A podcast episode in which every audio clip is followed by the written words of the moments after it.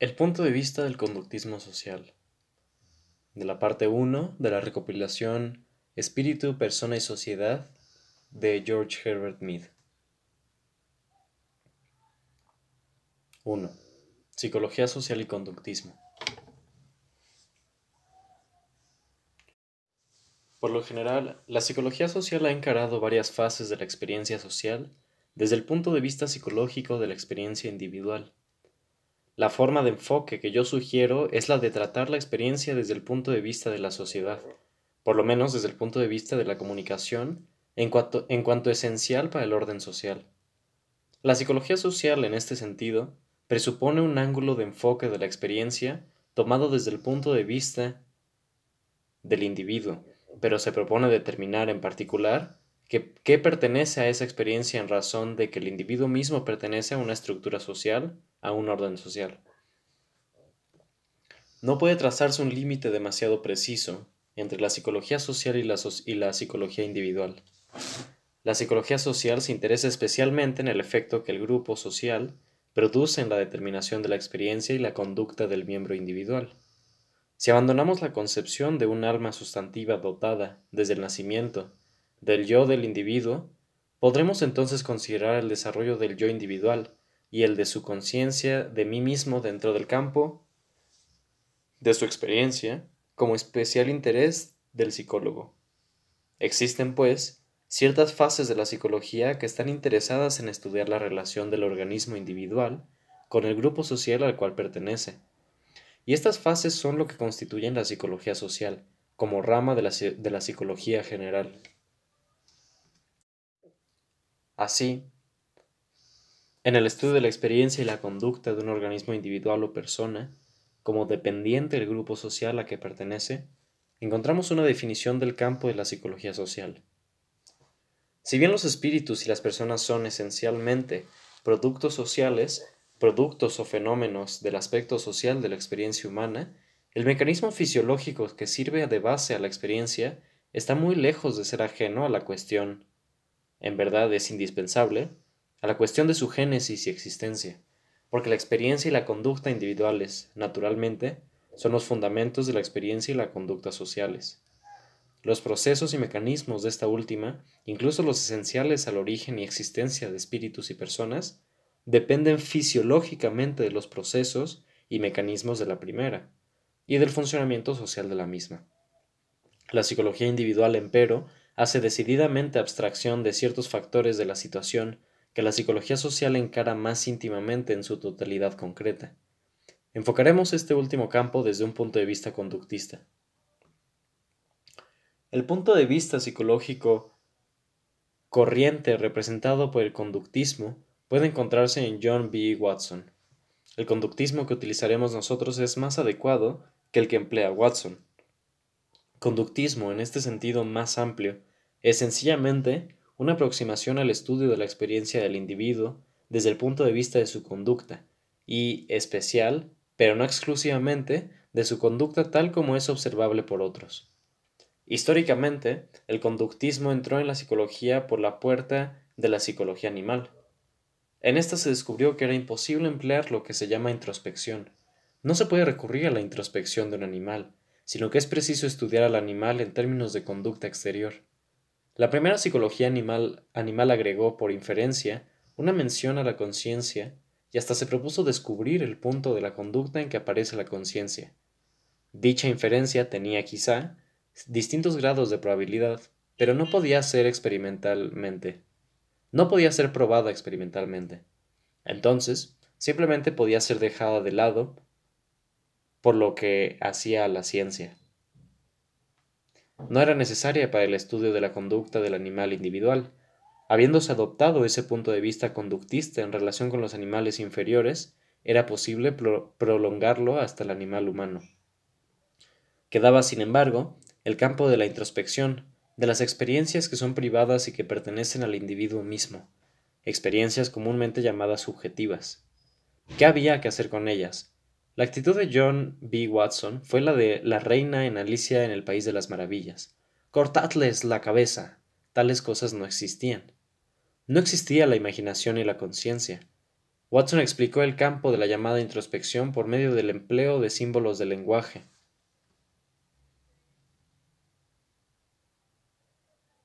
Pie de página, especialmente en Behavior, An Introduction to Comparative Psychology. Mm, Psychology from the Standpoint of a Behaviorist. Ah, de esta última obra hay edición en castellana, bla, bla, bla, bla. Fin de pie de página. Estos símbolos no eran necesariamente emitidos con la fuerza suficiente para ser oídos por otros, y a menudo solo involucraban los músculos de la garganta, sin producir palabras audibles, y a eso se reducía el pensamiento. Uno piensa, pero piensa en términos de lenguaje. De tal manera, Watson explicaba todo el campo de la experiencia interior en términos de conducta exterior. En lugar de llamar subjetiva tal conducta, la consideraba como el campo de la conducta que solo era accesible al individuo mismo. Uno podía observar, observar sus propios movimientos, sus propios órganos de articulación, cuando otras personas normalmente no podían observarlos. Ciertos campos eran accesibles solo para el individuo, pero la observación no era de una clase diferente. La diferencia residía únicamente en el grado de accesibilidad de otros, de otros a ciertas observaciones.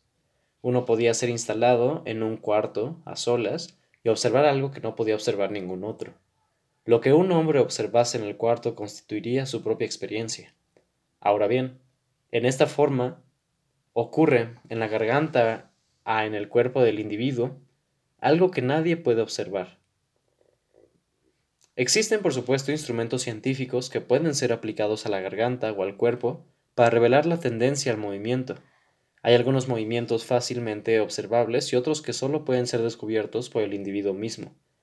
Pero en los dos, en los dos casos no existe diferencia cualitativa alguna. Sencillamente se reconoce que el aparato de observación tiene distintos grados de éxito. Tal, en pocas palabras, es el punto de vista de la psicología conductista de Watson. Pretende observar la conducta tal como ocurre y utilizar esa conducta para explicar la experiencia del individuo sin introducir la observación de una experiencia interna, de una conciencia como tal. Hubo otro ataque contra la conciencia, el de William James en su artículo de 1904 titulado Does Consciousness Exist? James señalaba que si una persona se encuentra en un cuarto, los objetos del interior pueden ser contemplados desde dos puntos de vista. El moblaje, por ejemplo, puede ser considerado desde el punto de vista de la persona que lo compró y lo usó, desde el punto de vista de sus valores de color, que se unen a él en el pensamiento de las personas que lo observan, de su valor estético, de su valor económico, de su valor tradicional. Podemos hablar de todo esto en términos de psicología. Será puesto en relación con la experiencia del individuo. Un nombre asigna un valor determinado al, al y otro le confiere otro valor pero los mismos objetos pueden ser considerados como partes físicas de una habitación física. James insistía en que los dos casos difieren solamente en una disposición de ciertos contenidos en, en distintas series. Los muebles, los muros, la casa misma, pertenecen a una de las series históricas. Hablamos de la casa considerándola construida, de los muebles entendiendo los fabricados. Cuando uno entra y valora dichos objetos desde el punto de vista de su propia experiencia, Ponemos la casa y el moblaje en otra serie. Habla de la misma silla, pero ahora la silla es para él una cuestión de ciertos contornos, ciertos colores, tomados de su propia experiencia. Involucra la experiencia del individuo. Pues bien, se puede tomar una sección transversal de los dos órdenes, a fin de que en un punto determinado se produzca un encuentro de las dos series. La afirmación en términos de conciencia implica solo el reconocimiento de que el cuarto está, no solo en la serie histórica, sino también en la experiencia del individuo. Últimamente ha habido en la filosofía un reconocimiento cada vez mayor de la importancia de la insistencia de James, en el sentido de que se ha puesto en la conciencia mucho que deberá ser devuelto al llamado mundo objetivo.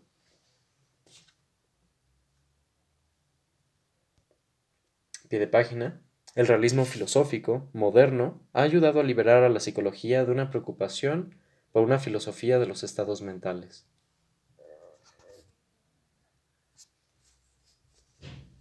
La psicología en sí misma no puede ser convertida en un estudio del campo de la conciencia solamente, es necesariamente un estudio de un campo más extenso.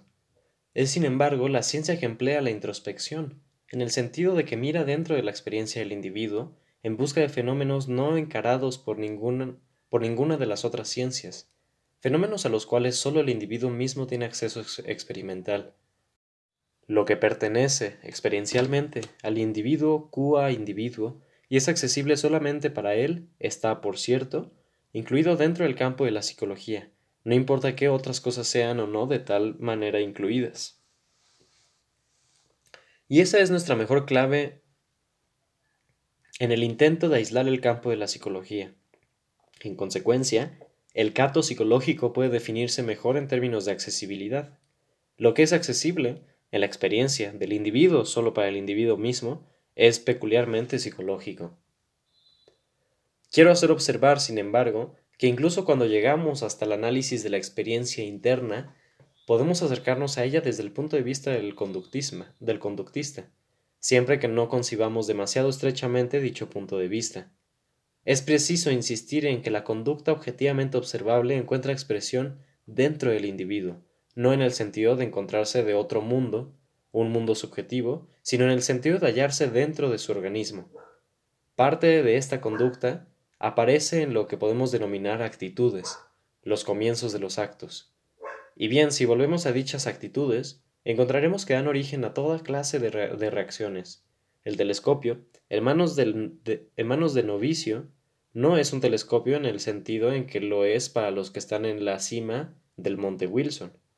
Si queremos, si queremos seguir las huellas de las reacciones de un astrónomo, tenemos que volver a su sistema nervioso central, a toda una serie de neuronas, y allí encontraremos algo que responde a la forma exacta en que el astrónomo encara el instrumento en ciertas condiciones. Este es el comienzo del acto. Es una parte del acto. El acto externo que observamos constituye, constituye tina parte del proceso que se ha iniciado en el interior.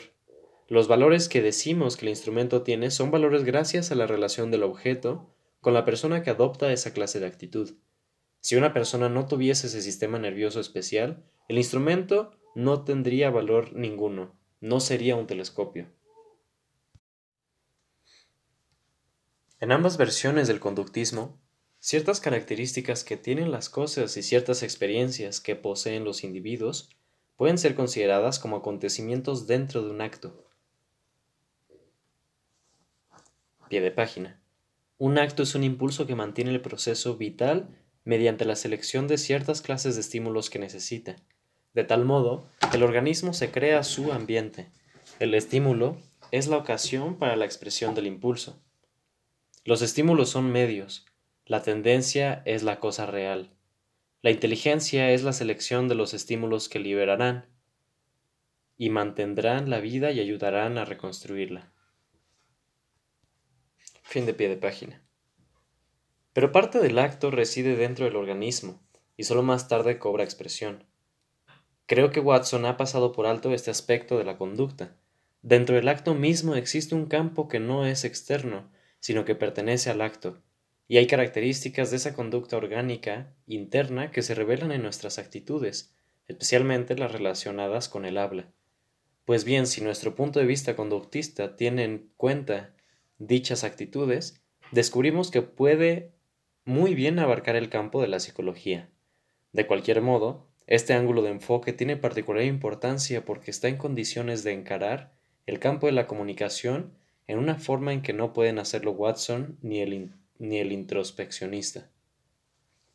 Nosotros queremos acercarnos al lenguaje, no desde el punto de vista de las significaciones internas que se expresen, sino desde el contexto más amplio de la cooperación que se lleva a cabo en el grupo mediante los signos y los gestos.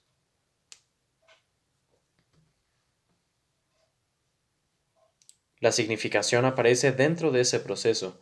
Nuestro conductismo es un conductismo social.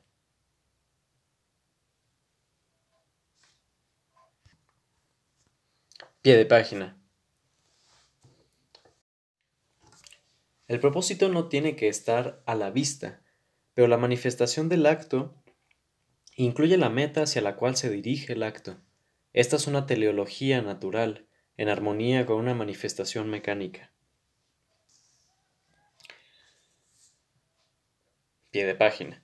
El estudio del proceso del lenguaje o del habla, sus orígenes y desarrollo, constituye una rama de la psicología, porque solo puede ser entendido en términos de los procesos sociales de conducta dentro de un grupo de organismos interactuantes, porque es una de las actividades de dicho grupo. Sin embargo, el filólogo ha adoptado a menudo el punto de vista del prisionero encerrado en una celda. El prisionero sabe que otros se encuentran en situación semejante y quiere entrar en comunicación con ellos, de modo que establece algún método de comunicación, algún código arbitrario, quizá tal como golpear en la pared. Ahora bien, cada uno de nosotros, según ese punto de vista, está encerrado en su propia celda de conciencia, y sabiendo que existen otras personas también encerradas así, desarrolla formas de ponerse en comunicación con ellas. Fin de pie de página. La psicología social estudia la actividad o conducta del individuo tal como se da dentro del proceso social. La conducta de un individuo solo puede ser entendida en términos de la conducta de todo el grupo social del cual él es miembro, puesto que sus actos individuales están involucrados en actos sociales más amplios, que van más allá de él y que abarcan a otros miembros de ese grupo. En psicología social no construimos la conducta del grupo social en términos de la conducta de los distintos individuos que lo componen. Antes bien, partimos de un todo social determinado de compleja actividad social, dentro del cual analizamos, como elementos, la conducta de cada uno de los distintos individuos que lo componen. Es decir, que intentamos explicar la conducta del individuo en términos de la conducta, organizada del grupo social, en lugar de explicar la conducta organizada del grupo social en términos de la conducta de los distintos individuos que pertenecen a él. Para la psicología social, el todo, la sociedad, es anterior a la parte, el individuo, no la parte al todo, y la parte es expresada en términos del todo, no el todo en términos de la parte o las partes. El acto social no es explicado construyéndolo a partir de estímulo más reacción. Debe ser tomado como un todo dinámico, como algo que está sucediendo, ninguna parte del cual puede ser considerada o entendida por sí misma, como un complejo proceso orgánico que se halla implícito en cada estímulo particular y en cada, y en cada reacción individuales involucrados en él. Pie de página. Entre comillas. Un acto social puede ser definido como un acto en que la ocasión o estímulo que libera a un impulso se encuentra en el carácter o conducta de un individuo vivo, que pertenece al ambiente específico del individuo que experimenta el impulso. Pero quiero restringir el acto social a la clase de actos que implican cooperación de más de un individuo, y cuyo objeto tal como es definido por el acto es en el sentido de Bergson un objeto social. Por objeto social entendiendo por objeto social entiendo uno que responde a todas las partes del acto complejo, aunque tales partes se encuentren en la conducta de distintos individuos. El objetivo de los actos se halla, pues, en el proceso vital del grupo, no en el de los distintos individuos solamente.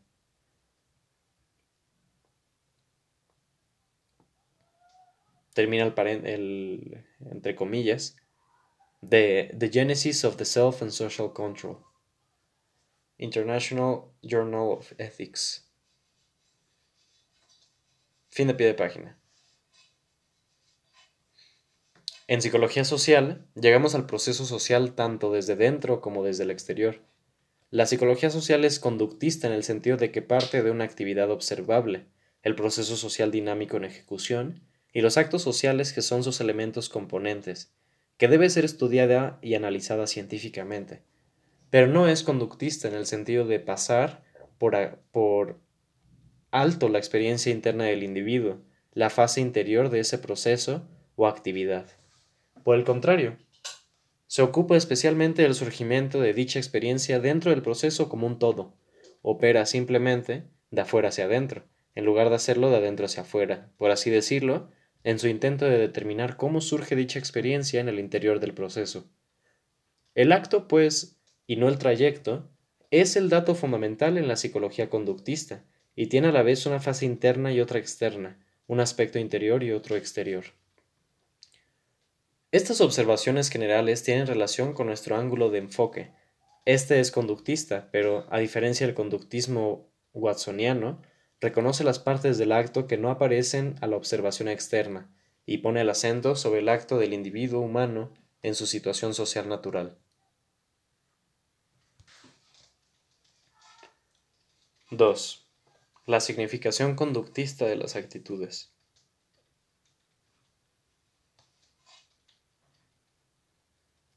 El problema que se presenta como crucial para la psicología humana está relacionado con el campo que abre la introspección.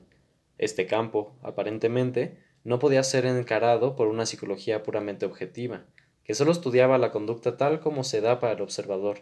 A fin de que dicho campo pudiese ser puesto al alcance de la psicología objetiva, los conductistas como Watson hicieron lo posible para reducir el campo mismo, para negar ciertos fenómenos que supuestamente residían solo en ese campo, tal como la conciencia, en cuanto distinta de la conducta sin conciencia.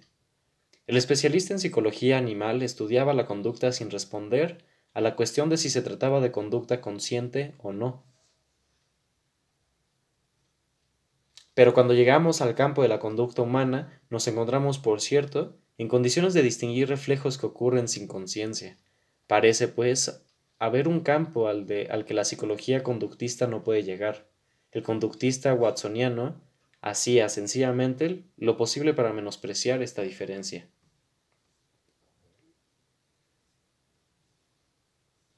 Pie de página. La psicología comparada libró a la psicología general de limitarse únicamente al campo del sistema nervioso central, que, gracias a los psicólogos fisiólogos, había ocupado el lugar de la conciencia como tal para campo de investigaciones psicológicas. De tal modo permitió a la psicología en general considerar el acto como un todo, como incluyente de todo proceso social de conducta u ocurriendo en su interior.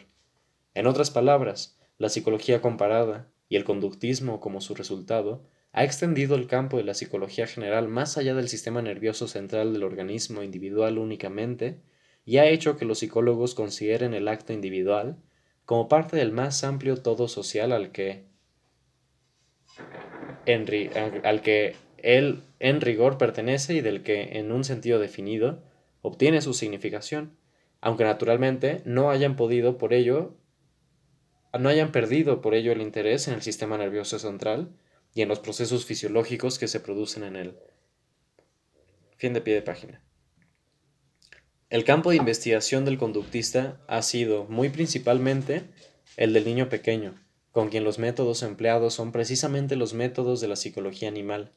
El conductista ha tratado de describir, de descubrir cuáles son los procesos de la conducta y de ver cómo pueden emplearse las actividades del niño para explicarlas del adulto. Y es en este punto donde el psicólogo hace aparecer los reflejos condicionados. Demuestra que, mediante una simple asociación de ciertos estímulos, puede obtener resultados que no se seguirían de dichos estímulos secundarios solamente. Este condicionamiento puede ser transportado a otros campos, tales como los del terror por parte de un niño. Se puede hacer que éste experimente temor hacia algo asociado al objeto con otros que producen terror.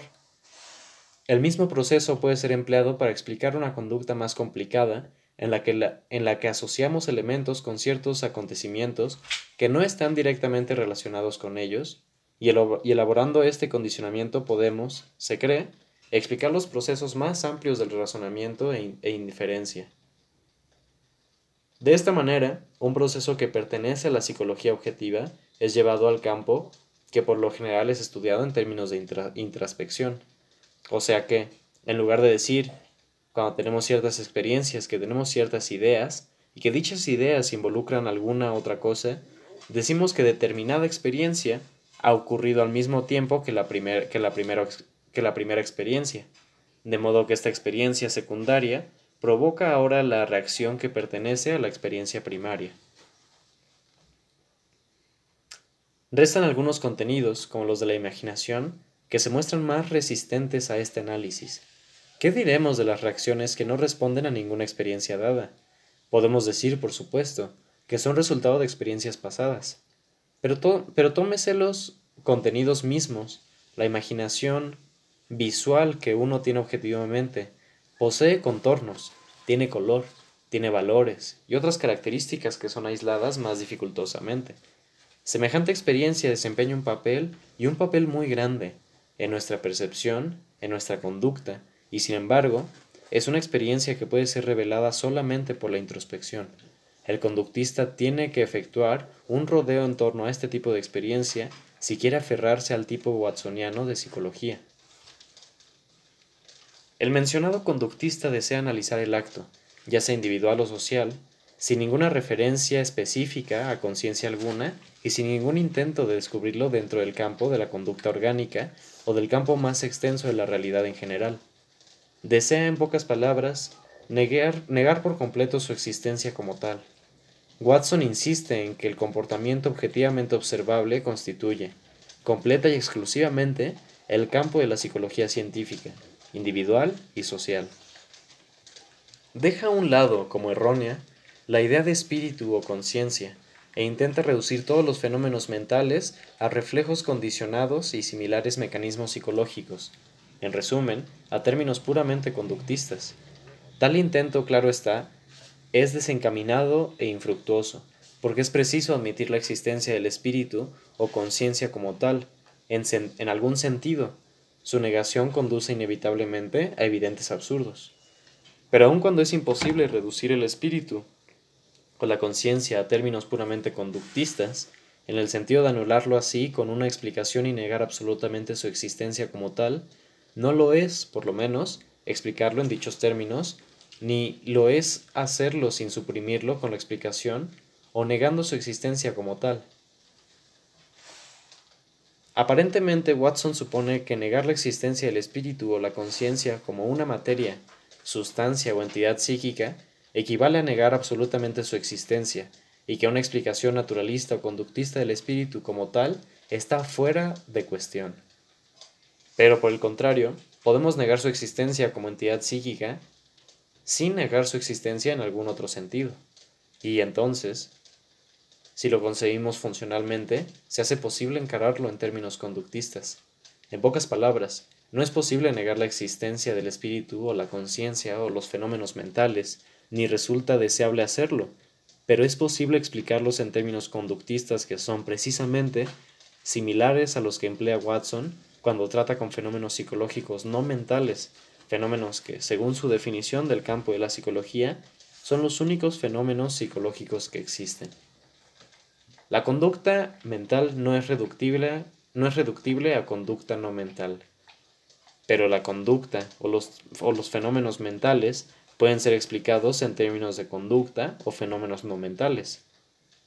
En cuanto surgidos de complicaciones de estos últimos y resultantes de dichas complicaciones. Si queremos usar la psicología conductista para explicar la conducta consciente, tenemos que ser mucho más minuciosos que Watson en nuestra explicación del acto. Tenemos que tener en cuenta no solo el acto completo o social, sino también lo que ocurre en el sistema nervioso central como comienzo del acto del individuo y como organización del acto. Naturalmente, ello nos lleva más allá del campo de nuestra observación directa, nos lleva más allá de ese campo porque no podemos llegar al proceso mismo.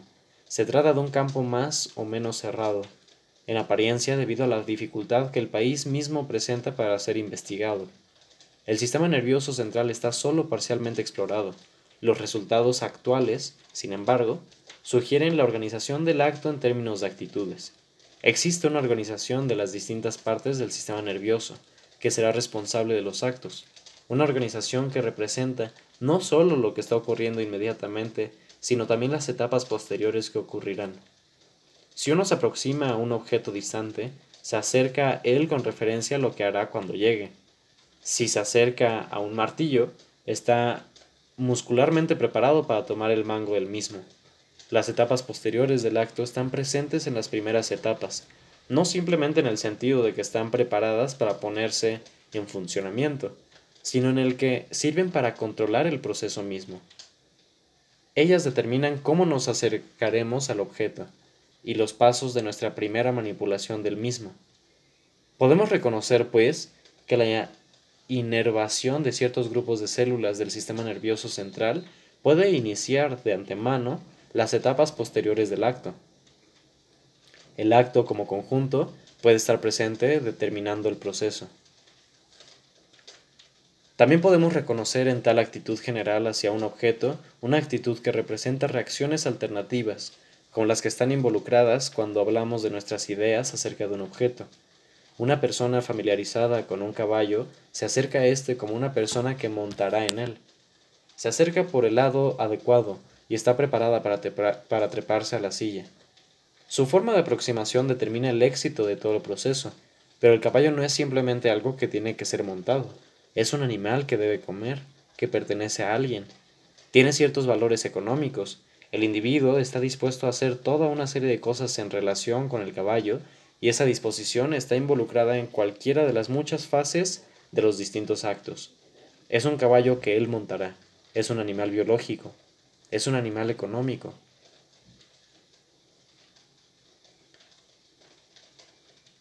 Estas características están involucradas en las ideas que tiene del caballo. Si buscamos este carácter ideal del caballo en el sistema nervioso central, tendríamos que encontrarlo en todas esas distintas partes de los actos iniciados.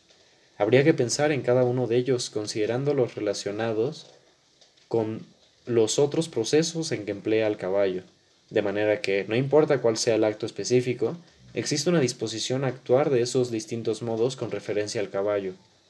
En ese sentido podemos encontrar, en el comienzo del acto, precisamente esos caracteres que asignamos al caballo como una idea, o si se prefiere, como un concepto.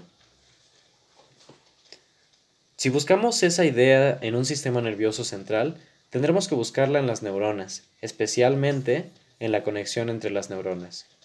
Existen series completas de conexiones de tal carácter que podemos actuar de muchas formas distintas, y esas acciones posibles tienen su efecto sobre la forma en que actuamos.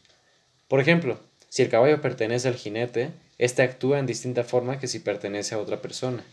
Estos otros procesos involucrados determinan la acción inmediata misma y especialmente las últimas etapas del acto, de modo que la organización temporal del acto pueda estar presente en el proceso inmediato.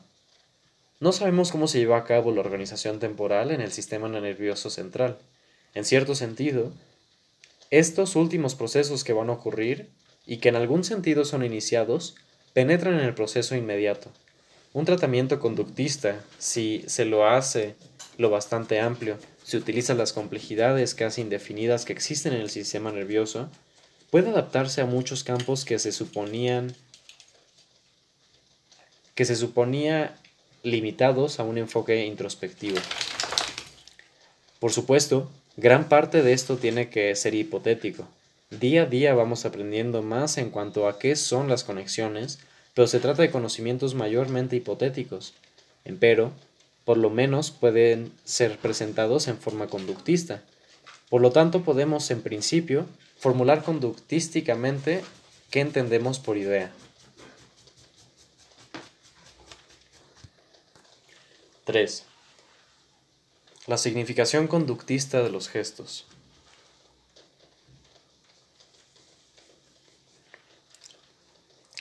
El conductista de tipo, del tipo watsoniano ha mostrado tendencia a transportar su principio de condicionamiento al campo del lenguaje. Gracias a un condicionamiento de reflejos, el caballo ha quedado asociado con la palabra caballo y esto a su vez pone en marcha el juego de reacciones. Empleamos la palabra y la reacción puede ser la de montar comprar, vender o trocar. Estamos preparados para hacer cualesquiera de estas cosas. Esta afirmación, empero, omite el reconocimiento de que esos distintos procesos que el conductista dice estar identificados con la palabra caballo deben ser introducidos en el acto mismo o en el grupo de actos que se reúne en torno del caballo. Ellos componen ese objeto en nuestra experiencia y la función de la palabra es una función que tiene su lugar en esa organización. Pero sin embargo, no es todo el proceso. Encontramos esa misma clase de organización aparentemente extendida a la conducta de animales inferiores al hombre. Los procesos que componen nuestros objetos tienen que estar presentes en los animales que no emplean el lenguaje. Por supuesto que el gran valor, o uno de los grandes valores del lenguaje, es que nos permite controlar esta, esa organización del acto. Es este un punto que tendremos que considerar en detalle más adelante, pero resulta importante reconocer que aquello a lo que se refiere la palabra es algo que puede residir en la experiencia del individuo, sin el empleo del lenguaje mismo. El lenguaje recoge y organiza este contenido en la experiencia. Es un instrumento para ese fin.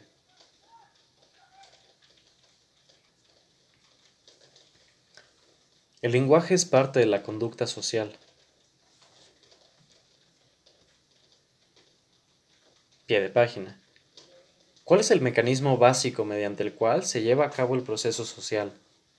Es el mecanismo del gesto, que hace posible las reacciones adecuadas para la conducta mutua, por parte de los distintos organismos individuales involucrados en el proceso social.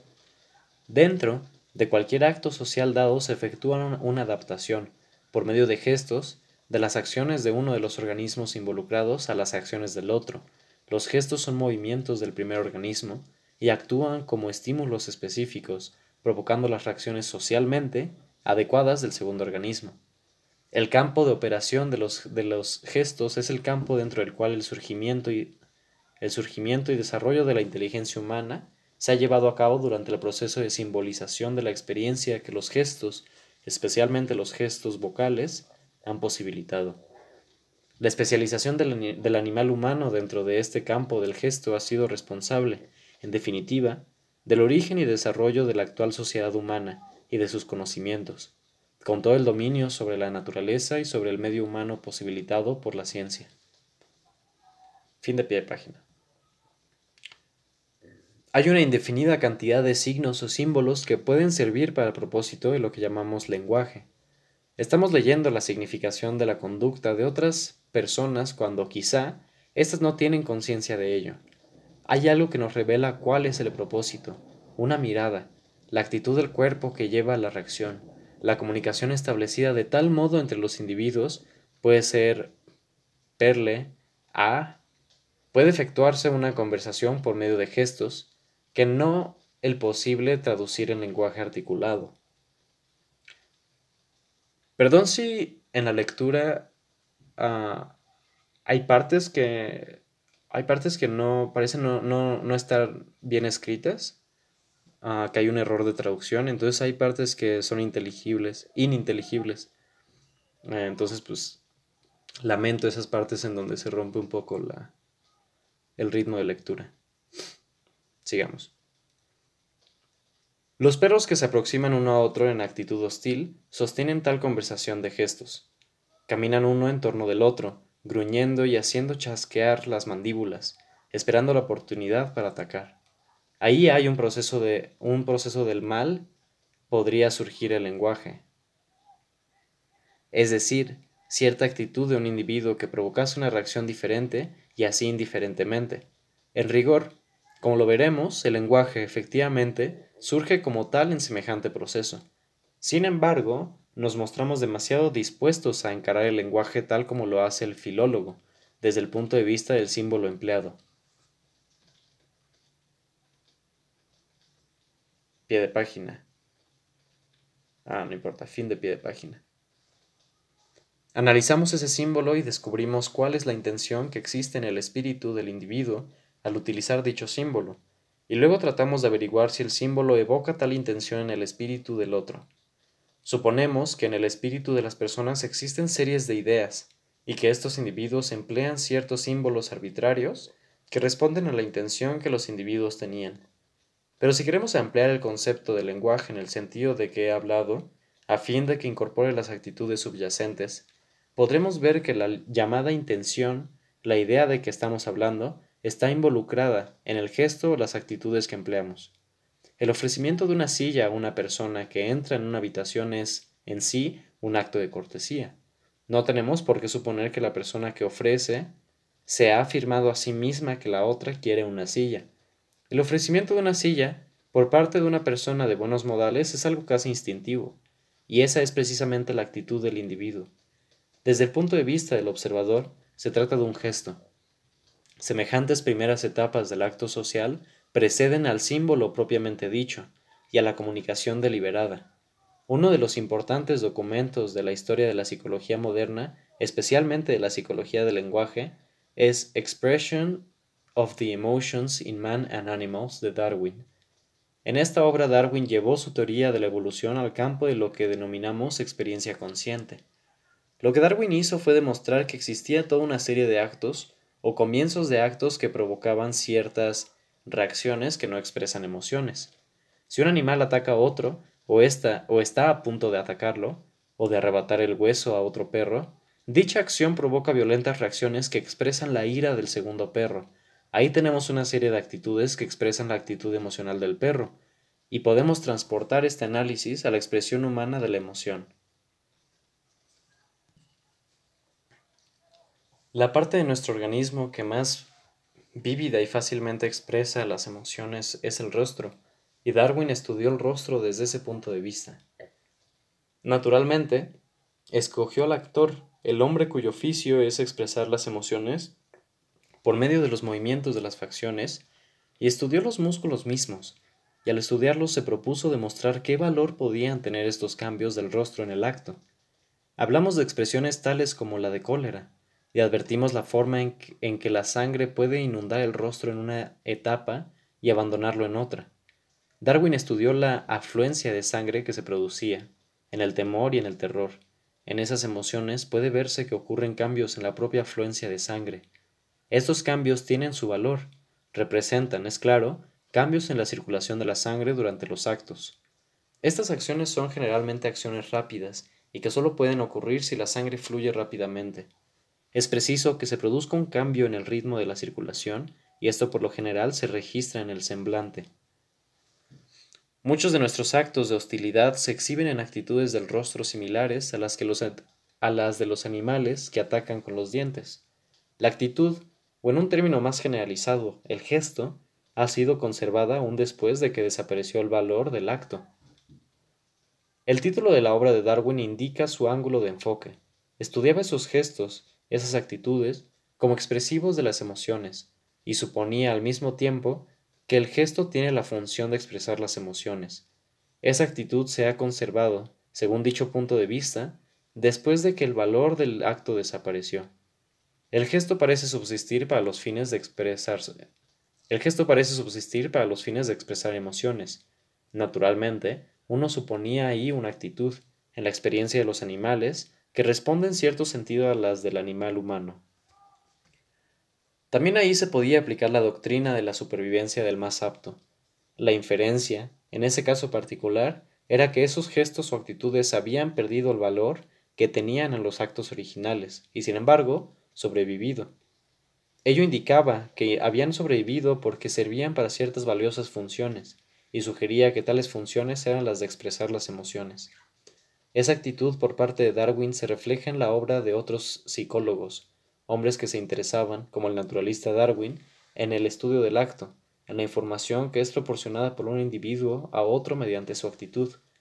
Ellos suponen que tales actos tenían una razón para existir, porque expresaban algo del espíritu del individuo. Se trata de un enfoque similar del filólogo. Suponen que el lenguaje existió para los fines de transmitir ciertas ideas, ciertos sentimientos. Si uno medita, se da cuenta de que se trata de un falso enfoque.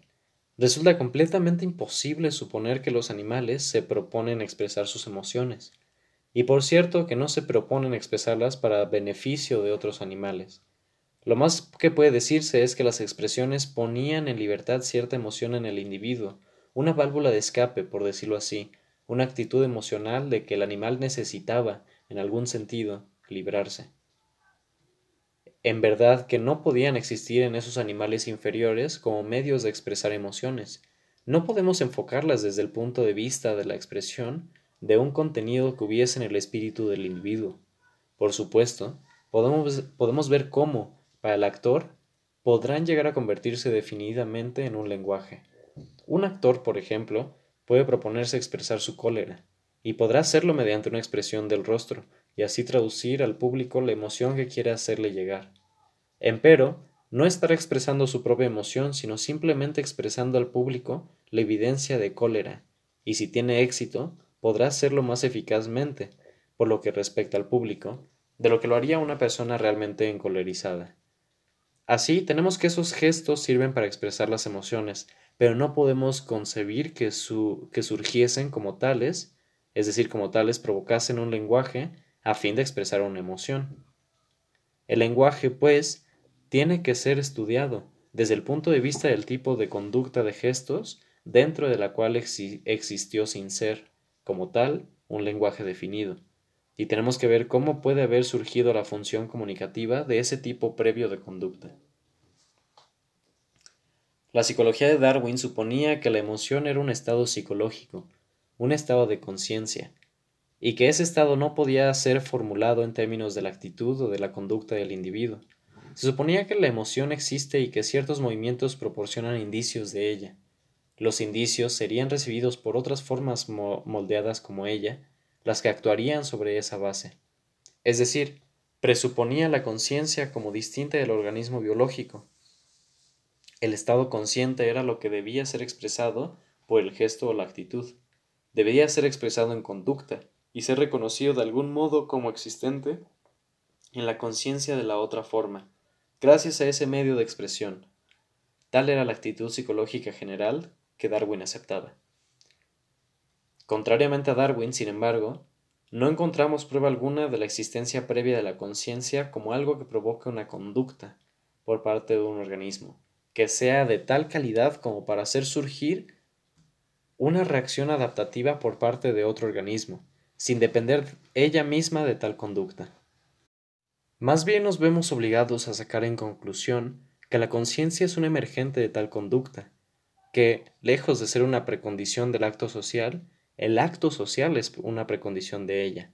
El mecanismo del acto social puede ser rastreado sin necesidad de introducir en él la concepción de la conciencia como un elemento separable dentro de dicho acto. De ahí que el acto social en sus etapas o formas más elementales sea posible fuera o aparte de alguna forma de conciencia.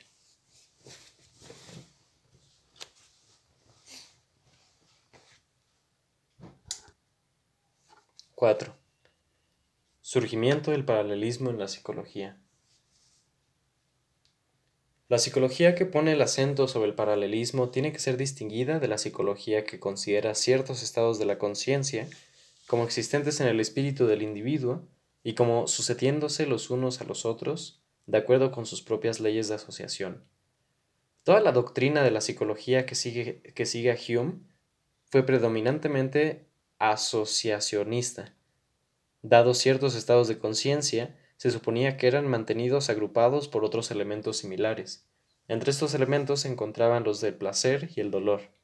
Relacionada con este atomismo de estados conscientes asociados, había una psicología de la acción basada en la asociación del placer y el dolor con ciertas otras sensaciones y experiencias. La doctrina de la asociación era la, doctrina psicológica dominante.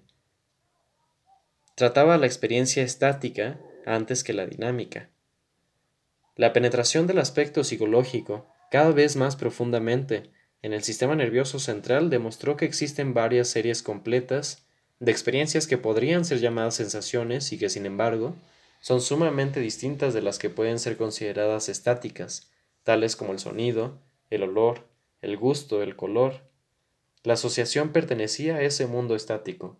Se reconocía cada vez más que había una gran parte de nuestra experiencia que era dinámica. La forma de funcionamiento estaba presente en algunas de las sensaciones, que respondían a la inervación de los nervios sensoriales.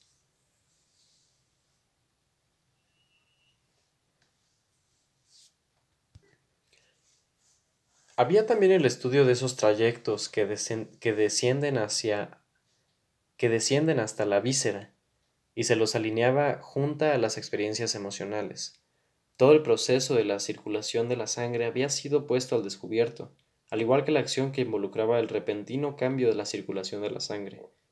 El temor, la hostilidad, la ira, que exigían movimientos súbditos, o el terror, que privaba al individuo de la capacidad de moverse, se reflejaban en las condiciones viscerales, y también tenían sus aspectos sensoriales conectados con el sistema nervioso central. Había, pues, un tipo de experiencias que no ocupaban un lugar en un mundo estático. William Wundt encaró este problema desde el punto de vista de esa clase de psicología, que ofrecía una clave por medio de la cual se podían seguir estas distintas experiencias dinámicas hasta el mecanismo del propio organismo. El tratamiento que se había dado al sistema nervioso central y a sus nervios sensoriales y motores había sido el de llevar una corriente nerviosa a un sistema nervioso central, el que, a su vez, sea responsable por una sensación que se daba en la conciencia. Para lograr una explicación completa de lo que llamamos el acto, había que seguir hacia arriba el aspecto sensorial y luego hacia afuera, los resultados motores que ocurrían debido a lo que pasaba en la conciencia. La fisiología a que me he referido se apartaba, en cierto, en cierto sentido, del campo de la conciencia. Era difícil transportar semejante mecanismo a los animales inferiores. Eso, por lo menos, sacaba al psicólogo del campo de la experiencia animal. Darwin consideraba al animal como aquello a partir de lo cual evoluciona la conducta humana, del mismo modo que ha evolucionado el organismo humano, y si eso es cierto, entonces debe admitirse que en algún sentido la conciencia evoluciona. El enfoque resultante lo es desde el punto de vista de la conducta misma, y aquí aparece el principio de paralelismo. Lo que ocurre en la conciencia corre paralelamente a lo que ocurre en el sistema nervioso central, es necesario estudiar el contenido de la forma desde el punto de vista fisiológico y psicológico. El centro de la conciencia, dentro del cual se registra lo que afecta a los nervios sensoriales y del cual surge la conducta de vida a imágenes de sensación y de memoria, debe ser sacado del mecanismo fisiológico, y sin embargo es preciso encontrar un paralelo en lo que ocurre en el sistema nervioso para lo que el, para lo que el fisiólogo ha puesto en la conciencia en cuanto tal. Lo que he mencionado en, el en punto a las emociones parecía presentar una contraparte fisiológica para lo que ocurre en la conciencia, un campo que en apariencia pertenecía particularmente al aspecto mental de la vida. Odio, amor, cólera, estos son aparentemente estados del espíritu. ¿Cómo podrían ser explicados en términos fisiológicos? El estudio de los actos mismos desde un punto de vista evolucionista y también el estudio de los cambios que ocurren en el organismo mismo cuando se encuentra bajo la influencia de los llamados de lo que llamamos una emoción, presentan analogía con esos estados emocionales. Podría encontrarse en ellos algo que respondiese decididamente a las emociones. Un ulterior desarrollo de esa dirección se da en la teoría de las emociones de James, porque huimos cuando tenemos miedo y golpeamos cuando estamos furiosos, podemos encontrar en el organismo fisiológico algo que responda al miedo y a la ira. Se trata de una actitud del organismo que responde a dichos estados emocionales, especialmente esas condiciones viscerales a que me he referido y los repentinos cambios de la circulación que se descubren asociados a las emociones. Se torna posible relacionar las condiciones psíquicas con condiciones fisiológicas. El resultado fue que se podía hacer una explicación mucho más completa de la conducta del individuo en términos fisiológicos, que se podía encontrar un paralelo en el mecanismo del cuerpo y en el funcionamiento de dicho mecanismo de lo que se explica en términos de conciencia. Esa psicología era denominada cosa natural, psicología fisiológica. Se trataba de una explicación en términos de lo que sucedía en el organismo, del contenido que el psicólogo había estado encarando. ¿Qué hay en el acto del animal que responda a esas distintas, así llamadas, categorías psicológicas. ¿Qué hay que responda a las sensaciones, a las reacciones motrices? Cuando estas preguntas fueron contestadas fisiológicamente, involucraron, es claro, mecanismos ubicados dentro del acto, porque todo lo que sucede en el cuerpo es acción. Puede ser acción demorada, pero no hay ahí nada que en sí mismo sea simplemente un estado fisiológico que pueda ser comparado con un estado estático. Llegamos entonces a las sensaciones y no proponemos explicarlas en términos de una acción refleja en términos de una acción refleja completa. Tratamos con la sensación desde el punto de vista del estímulo, y cuando llegamos a encarar los distintos estados emocionales, los encaramos en términos de la preparación para la acción y del acto mismo, tal como está sucediendo. Pie de página. Así, John Dewey agregó a la doctrina de James la necesidad del conflicto en la acción para que surgiesen las emociones. Fin de pie de página. Es decir, se hace ahora esencial relacionar una serie de estados físicos con las distintas fases del acto. El paralelismo es puro un intento de encontrar analogías entre la acción y los contenidos experimentados. El resultado inevitable de este análisis fue llevar a la psicología de una forma estática a una dinámica. No se trataba simplemente de relacionar lo que se encontraba en la introspección con lo que se encuentra en el organismo. Se convirtió en una cuestión de relacionar unas con otras las cosas que se encontraban en la introspección, en la forma dinámica en que los elementos fisiológicos eran relacionados a la vida del organismo. La psicología se hizo, por turno, asociacionista, motriz, funcionalista y finalmente conductista. La transformación histórica de la psicología fue un proceso que se llevó a cabo gradualmente. La conciencia era algo que no podía ser sencillamente desechado. En los principios de la psicología se produjo un tosco intento de explicar la conciencia como cierta secreción del cerebro. Mas esta fue solamente una fase ridícula de esta transformación. La conciencia existía, pero era algo que podía ser puesto en relación cada vez más estrecha con lo que sucedía en el cuerpo. Lo que ocurría allí tenía cierto orden definido. Todo lo que ocurría en el cuerpo era parte de un acto. La primitiva concepción del sistema nervioso central suponía que se podían localizar ciertas facultades del espíritu en ciertas partes del cerebro, pero un estudio del sistema nervioso central demostró la inexistencia de tales correlaciones. Se hizo evidente que no había nada más que vías de comunicación. Pie de página. Entre los filósofos, Henry Bergson destacó especialmente ese punto. Fin de pie de página. Las células del cerebro eran vistas como partes de las vías nerviosas provistas de material para continuar el sistema, pero no el, el no encontró nada que condujese a la conservación de una idea como tal. No había en el sistema nervioso central nada que permitiese localizar un trayecto dedicado a las abstracciones. Hubo una época en que el lóbulo frontal fue considerado como la sede de los procesos de pensamiento. Pero el lóbulo frontal tampoco representa otra cosa que vías de comunicación. Las vías hacen posible una conducta sumamente complicada, complican el acto enormemente por medio del mecanismo del cerebro, pero no establece ninguna estructura que responda funcionalmente a las ideas, de modo que el estudio de la conciencia, desde el punto de vista del organismo, llevó inevitablemente a los hombres a contemplar la conciencia misma desde el punto de vista de la acción. ¿Cuál es, por ejemplo, nuestra experiencia que responde al cierre del puño? La psicología fisiológica siguió la acción a lo largo de los nervios que salen de los músculos del brazo y de la mano, la experiencia del acto sería, entonces, la sensación de lo que ocurría. En la conciencia como tal existe un conocimiento de lo que el órgano está haciendo. Hay un paralelismo entre lo que sucede en el órgano y lo que ocurre en la conciencia. Este paralelismo naturalmente no es completo. Parece haber una conciencia que corresponde solamente a los nervios sensoriales. Pie de página. Siempre tenemos conciencia de lo que hemos hecho, nunca de hacerlo estamos siempre conscientes directamente solo de los procesos sensoriales, nunca de los procesos motores. De ahí que seamos conscientes de esto solo a través de aquellos que son sus resultantes.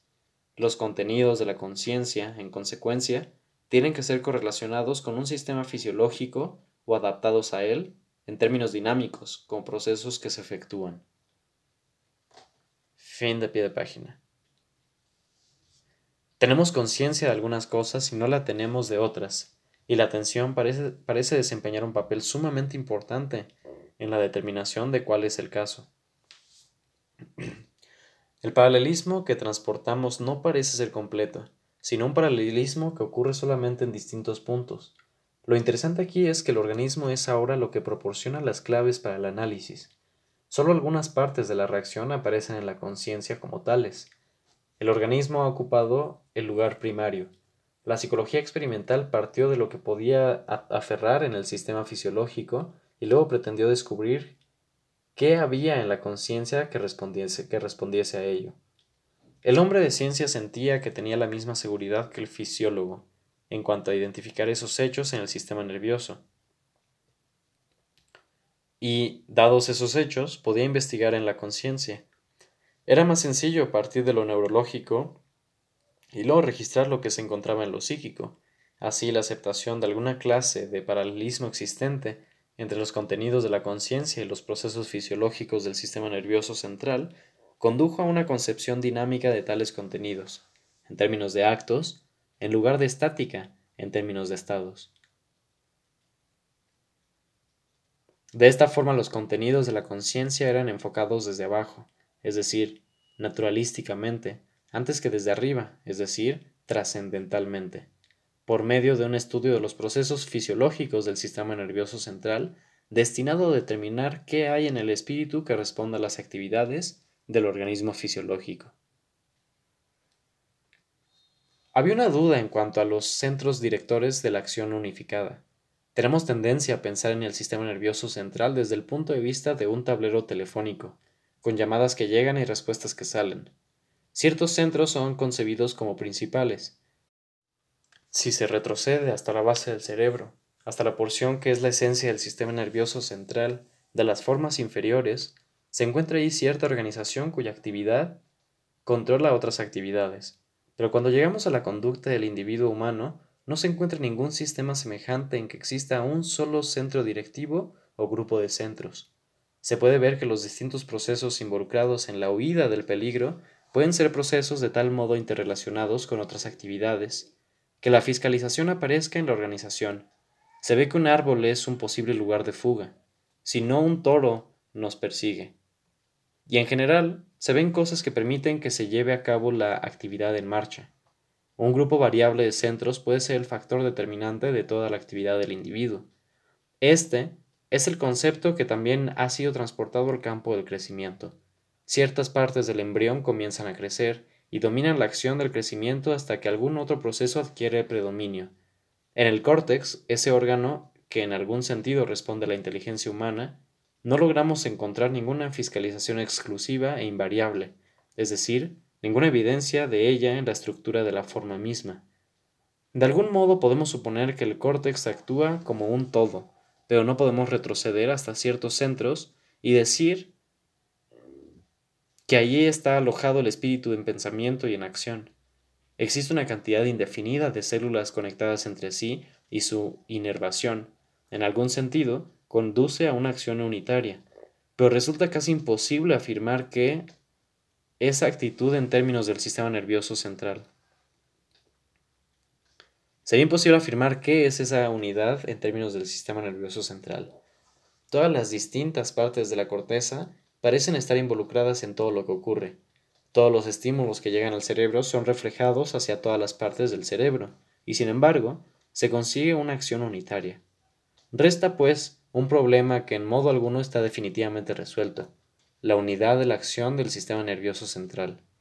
Wundt se propuso a, descubrir ciertos centros que fuesen responsables de esa clase de unidad, pero no existe nada en la estructura del cerebro misma que aísle ninguna de las partes del cerebro, destacándola como la que dirige la conducta en su conjunto. La unidad es una unidad de integración, aunque no podemos decir en detalle cómo se produce dicha integración. Lo que quería hacer resaltar es que el enfoque de la psicología teórica desde el punto de vista del organismo debe hacerse, inevitablemente, a través de un acento puesto sobre la conducta, sobre lo dinámico antes que sobre lo estático. Naturalmente, es posible trabajar en, el otro sentido, es decir, contemplar la experiencia desde el punto de vista del psicólogo y sacar conclusiones acerca de lo que sucede en el sistema nervioso central.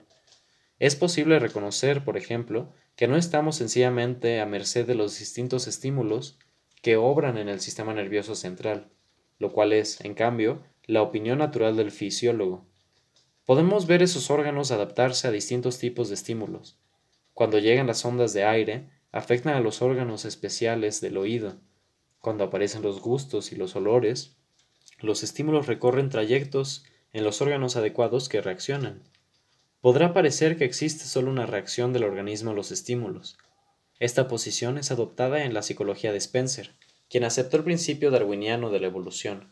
La influencia del ambiente es ejercida sobre el individuo, y la adaptación de éste resulta de las influencias del ambiente sobre él.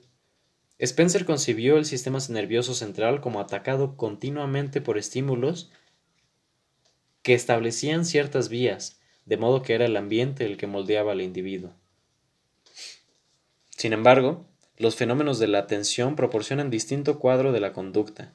El animal humano es un animal atento, y su atención puede ser concebida a estímulos, sumamente leves. Se pueden captar sonidos a la distancia. Todo nuestro proceso inteligente parece residir en la atención selectiva de ciertos tipos de estímulos. Otros estímulos que bombardean el sistema son desviados de algún modo. Dedicamos nuestra atención a una cosa en especial. No solo abrimos la puerta a ciertos estímulos y la cerramos a otros, sino que nuestra atención es un proceso organizador, así como un proceso selectivo. Cuando prestamos atención a lo que vamos a hacer, estamos escogiendo todo un grupo de estímulos que representan actividad sucesiva. Nuestra atención nos permite organizar el campo en que vamos a actuar. Y aquí tenemos al organismo como actuante y determinante de su ambiente. No se trata simplemente de una serie de sentidos pasivos atacados por los estímulos que vienen de afuera. El organismo sale y decide a qué reaccionará y organizará ese mundo. Un organismo escoge una cosa y otro elige otra distinta, puesto que, puesto que actuará en forma diferente. Este es un enfoque de lo que sucede en el sistema nervioso central, un enfoque que el fisiólogo recibe del psicólogo.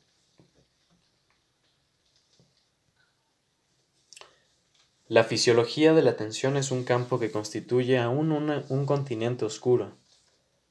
El organismo se adapta a ciertos tipos de conducta, y esto resulta de considerable importancia para determinar qué hará el animal. También se dan en el organismo reacciones, tales como la huida del peligro, que representan una sensibilidad peculiar. Un sonido en cualquier otra dirección no tendría el mismo efecto. El ojo es sumamente sensible a los movimientos que se efectúan afuera del campo de la visión central aunque ese sector de la retina del ojo no sea tan sensible a las formas y a las distinciones del color. Se busca un libro en la biblioteca y se lleva una especie de imagen mental del lomo del libro. Se toma uno sensible a cierta imagen de un amigo a quien se va a encontrar. Podemos sensibilizarnos a ciertos tipos de estímulos y podemos construir la clase de acción que llevaremos a cabo. En una serie de reacciones en cadena el individuo realiza una reacción instintiva y luego se encuentra en presencia de otro estímulo, y así siguiendo. Pero, como seres inteligentes, nosotros mismos construimos semejantes reacciones organizadas. En el campo de la atención tiene que existir un mecanismo en el cual se, en el cual se puedan organizar los distintos estímulos con referencias a otros, a fin de que puedan ocurrir ciertas reacciones. La descripción de esto es algo a lo cual podremos llegar mediante un estudio de nuestra propia conducta, y por el momento esto es todo lo que podemos decir. El paralelismo en psicología se encontraba principalmente dominado por el estudio del sistema nervioso central, y eso llevó inevitablemente a la psicología funcionalista, motriz, voluntarista y finalmente conductista. Cuando más se podía explicar de los procesos del individuo en términos del sistema nervioso central, tanto más se empleaba para interpretar la conducta la pauta proporcionada por el sistema nervioso central. Insisto en que las pautas que uno encuentra en el sistema nervioso central son pautas de acción, no de contemplación, no de apreciación en cuanto tal, sino pautas de acción. Por otra parte, quiero señalar que se puede enfocar el sistema nervioso central desde el punto de vista del psicólogo y plantar ciertos problemas al fisiólogo. ¿Cómo explicará el fisiólogo la tensión? Cuando intenta hacerlo, se ve obligado a efectuarlo en términos de las distintas vías de comunicación. Si quiere explicar por qué es elegida una vía en lugar de otra, debe recurrir a, esos términos de vías y acciones. No es posible establecer en el sistema nervioso central un principio selectivo que pueda ser aplicado en general. No se puede decir que existe un algo específico en el sistema nervioso central que se encuentra relacionado con la atención no se puede decir que hay un poder general de la atención. Es preciso explicarlo específicamente, de modo que aun cuando uno se dirija, de modo que aun cuando uno dirija su estudio del sistema nervioso central desde el punto de vista de la psicología, el tipo, el tipo de explicación que tendrá que obtener deberá hacerlo en términos de las vías que representan acción. Tal, en pocas palabras, es la historia de la aparición, en su forma paralelista, de la psicología fisiológica, una psicología que había pasado a la etapa siguiente del que había pasado a la etapa siguiente al asociacionismo. Por lo común se pone el acento sobre la atención. Al seguir las huellas de esta, de esta transición, pero el énfasis puesto sobre la atención proviene principalmente del estudio del organismo como tal, y en consecuencia debería ser visto dentro del, contexto más amplio que hemos presentado. 5. El paralelismo y la ambigüedad de conciencia. Conciencia es un término sumamente ambiguo. A menudo uno identifica la conciencia con cierto algo que existe en determinadas condiciones y no existen otras.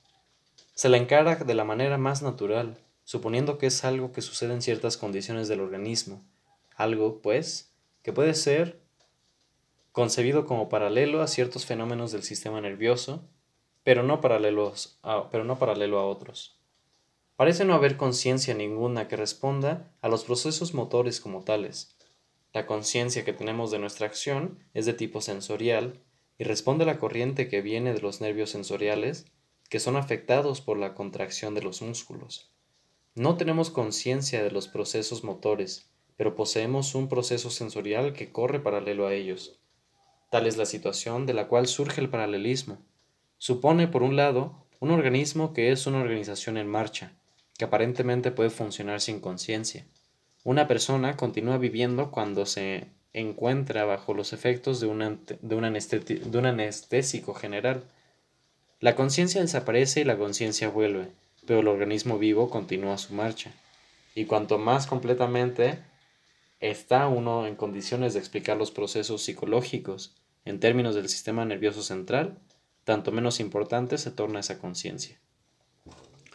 La afirmación extrema en ese sentido fue hecha por Hugo Mensterberg. Supuso que el, que el, organismo mismo continuaba funcionando, pero que había ciertos estados conscientes que respondían a ciertos cambios nerviosos. Si uno decía que hacía algo, ello significaba que había una conciencia del movimiento de un músculo en el cuerpo al hacer ese algo. Uno interpretaba la conciencia del comienzo del acto como su propia volición de actuar.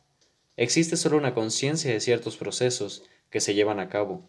Empero el paralelismo, en esta forma extrema, dejaba fuera, dejaba fuera de la explicación precisamente procesos tales como los de la atención y del carácter selectivo de la conciencia.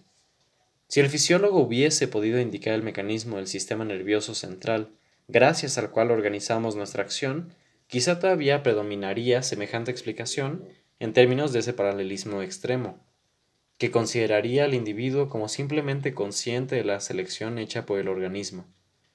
Pero el proceso mismo de la selección es tan complejo que se hace casi imposible explicarlo, especialmente en tales términos.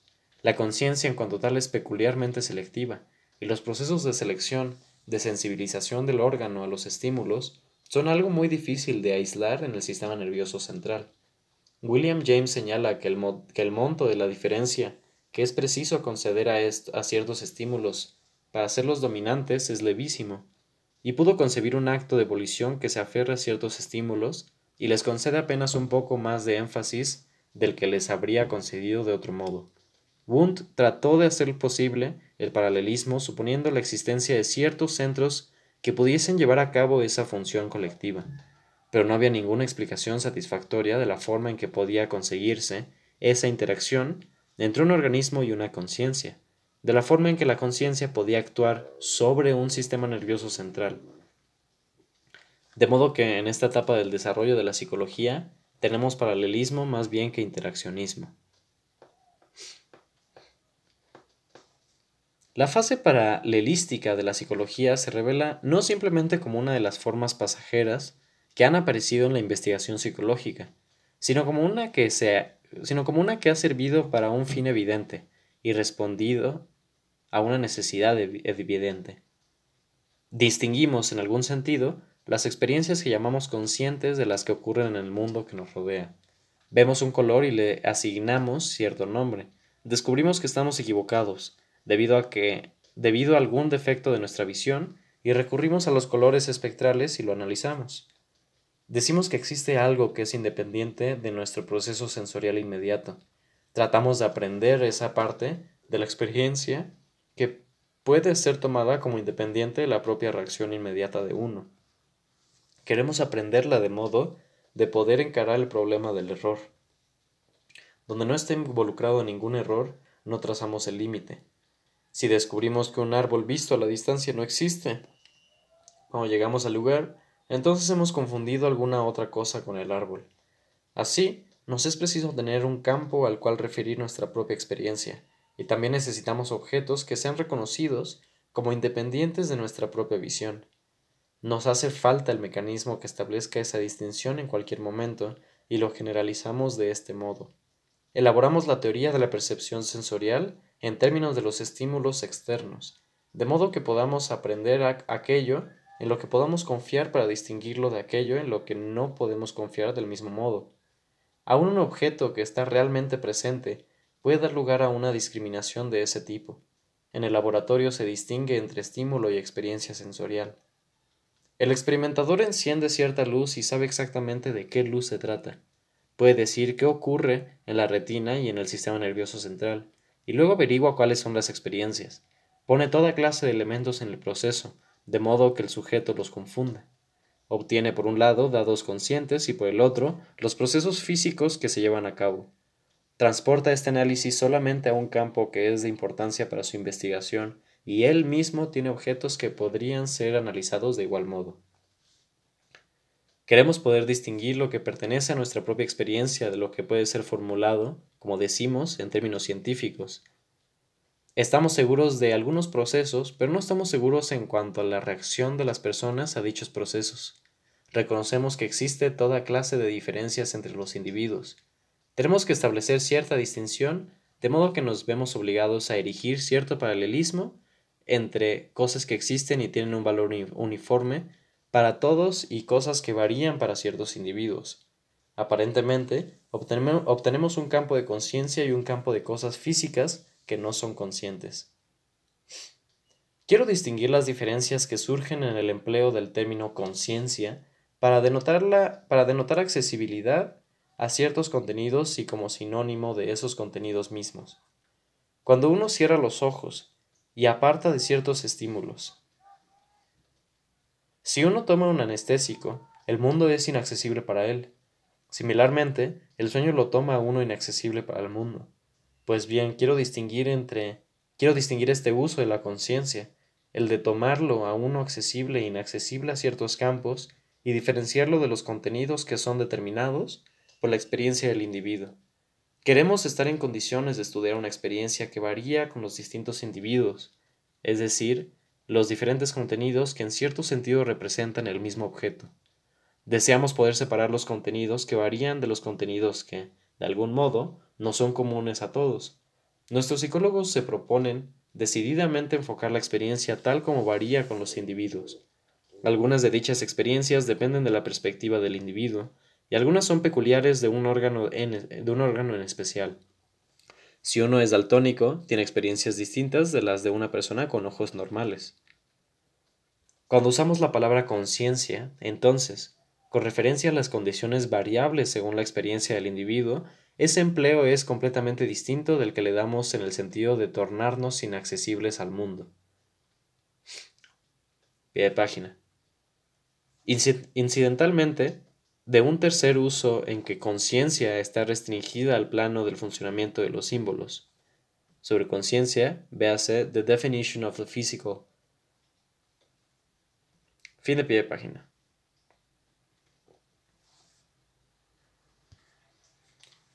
En un caso tratamos la situación de una persona que se duerme, distrayendo o centrando su atención, es decir, nos referimos a una, excursión, a una exclusión completa o parcial de ciertas partes de un campo. El otro empleo concierne a la experiencia de un individuo, en tanto es distinta de la experiencia de cualquier otro. Y no solo diferente en ese sentido, sino también en cuanto difiere de su propia experiencia en distintas oportunidades. Nuestra experiencia varía, no simplemente con nuestro propio organismo, sino también de momento en momento, y sin embargo, se trata de una experiencia de algo que no ha variado como varían nuestras experiencias, y como queremos estar en condiciones de poder estudiar esa experiencia en esta forma variable, nos es preciso establecer alguna clase de paralelismo. Podría intentarse establecer el paralelismo fuera del cuerpo, pero el estudio de los estímulos nos conduce inevitablemente al estudio del cuerpo mismo. Distintas posiciones llevarán a distintas experiencias en relación tan un determinado objeto, por ejemplo, con una moneda colocada en cierto lugar. Hay otros fenómenos dependientes del carácter del ojo o del efecto de experiencias pasadas. La forma en que la moneda sería experimentada depende de las experiencias anteriores que pueden haber ocurrido a los distintos individuos. Para una persona es una moneda distinta que para otra, y no obstante, la moneda existe como una entidad en sí. Más importante aún desde el punto de vista psicológico es la perspectiva de la memoria, por medio de la cual una persona ve una moneda y otra una distinta. Estos son caracteres que necesitamos separar, y en ello reside la legitimidad de nuestro paralelismo, a saber, en esa distinción existente entre el objeto tal como puede ser determinado, física y fisiológicamente, como común a todos, y la experiencia que es peculiar a un organismo particular, a una persona particular. El establecimiento de esta distinción como doctrina psicológica proporciona la clase de psicología que Wundt ha presentado eficaz y exhaustivamente. Ha tratado de presentar al organismo y su medio como objetos físicos idénticos para cualquier experiencia, aunque los reflejos que en ellos provocan las distintas experiencias sean todos diferentes. Dos personas que estudian el mismo sistema nervioso central en la misma mesa de disección lo verán con una pequeña diferencia, y sin embargo ven el mismo sistema nervioso central. Cada una de ellas ha tenido una distinta experiencia en ese proceso. Ahora bien, póngase de un lado el organismo y su medio como objeto común, y luego tómese lo que, lo que quede, por así decir, y póngase eso en la experiencia de los distintos individuos, y el resultado será un paralelismo, por una parte el mundo físico y por la otra la conciencia. La base para esta distinción, como lo hemos visto, es una base familiar y justificable, pero cuando se le da la forma de una psicología, como lo hizo Wundt, llega a sus límites, y si se le lleva más allá, nos conduce a dificultades. La distinción legítima es la que permite que una persona identifique esa fase de una experiencia que le es peculiar a ella, que tiene que ser estudiada en términos de un momento de su biografía. Existen hechos que son importantes solo en cuanto residen en la, biografía del individuo.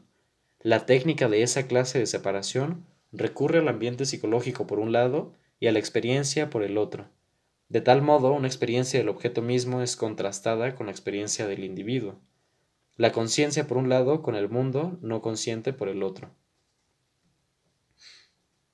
Si seguimos esta distinción hasta sus límites, llegamos a un organismo fisiológico que es el mismo para todas las personas, atacado por una serie de estímulos que es la misma para todos.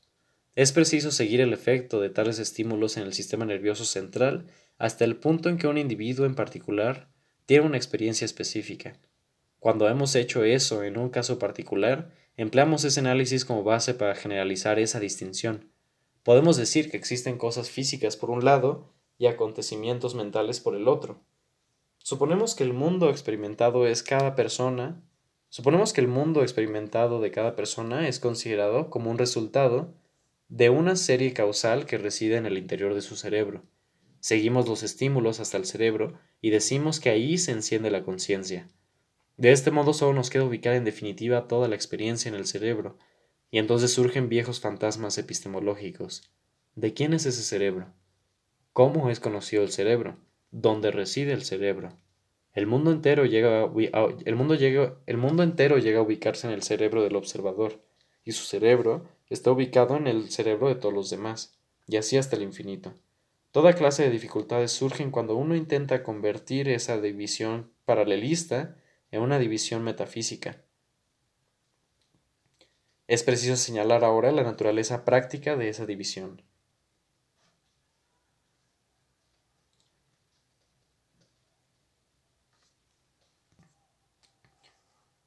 6. El programa del conductismo. Hemos visto que el intento de explicar la experiencia del individuo en cuanto peculiar a él como individuo implica cierta clase de paralelismo. Lo que es accesible solo para ese individuo, lo que ocurre solo en el campo de su vista interior, de su vida interior, debe ser explicado en su relación con la situación dentro de la cual se lleva a cabo.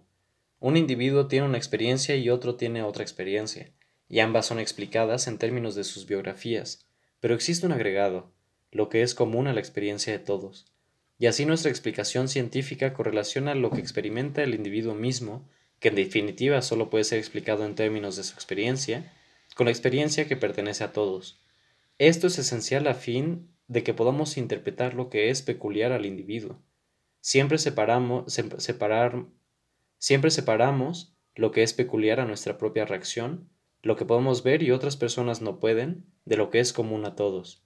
Referimos a un lenguaje común, a un mundo común, lo que pertenece solamente a la experiencia de un individuo, y cuando transportamos esta relación, esta correlación a lo que ocurre física y fisiológicamente, obtenemos, una psicología paralelista.